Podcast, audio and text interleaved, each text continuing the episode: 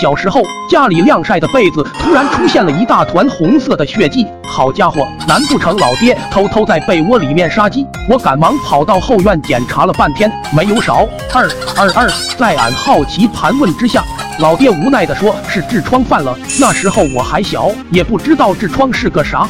他说这玩意能把人疼得死去活来，最后实在扛不住了，老爹就让我赶紧到村头卫生站整点药。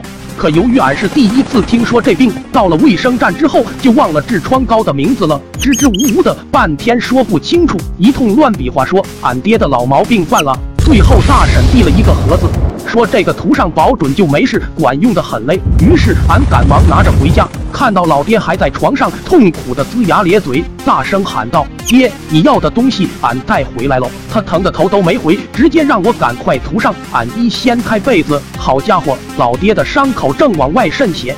整个部位都已经烂了，还好我早早的把药买了回来，要不然后果真就不堪设想。于是赶忙把药给挤了上去，谁成想就在药和伤口接触的那一瞬间，老爹嗷的一声腾空而起，那高度我真是生平罕见。他直接和屋顶来了个亲密接触，等落下之后，老爹又在地上给我表演了一段劲爆的街舞，脸上的痛苦面具久久不能消散。他大声的呼喊着：“我让你小子给抹药，你是不是用刀子？”给割下来了啊！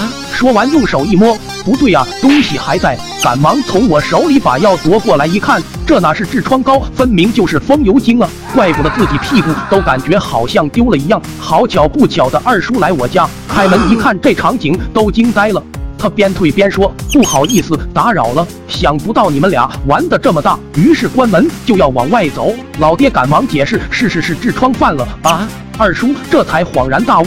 从兜里拿出纸巾，说道：“这是专门缓解痔疮的湿巾，咱男人也要学会保护好自己。”二果然伤好了很多，不过二叔带的太少了，老爸只好让我再去卫生院，强调说不是风油精，是湿巾。湿巾，俺点了点头。直接进了城，告诉柜员说有伤口，要最好的。等回到家，老爹一看确实是湿巾，就让我赶紧给他用上，说已经疼得受不了了。俺一看，果不其然又严重了，我赶忙往上一糊，老爹又嗷一声跳了起来，落地后又表演了一段劲爆的街舞。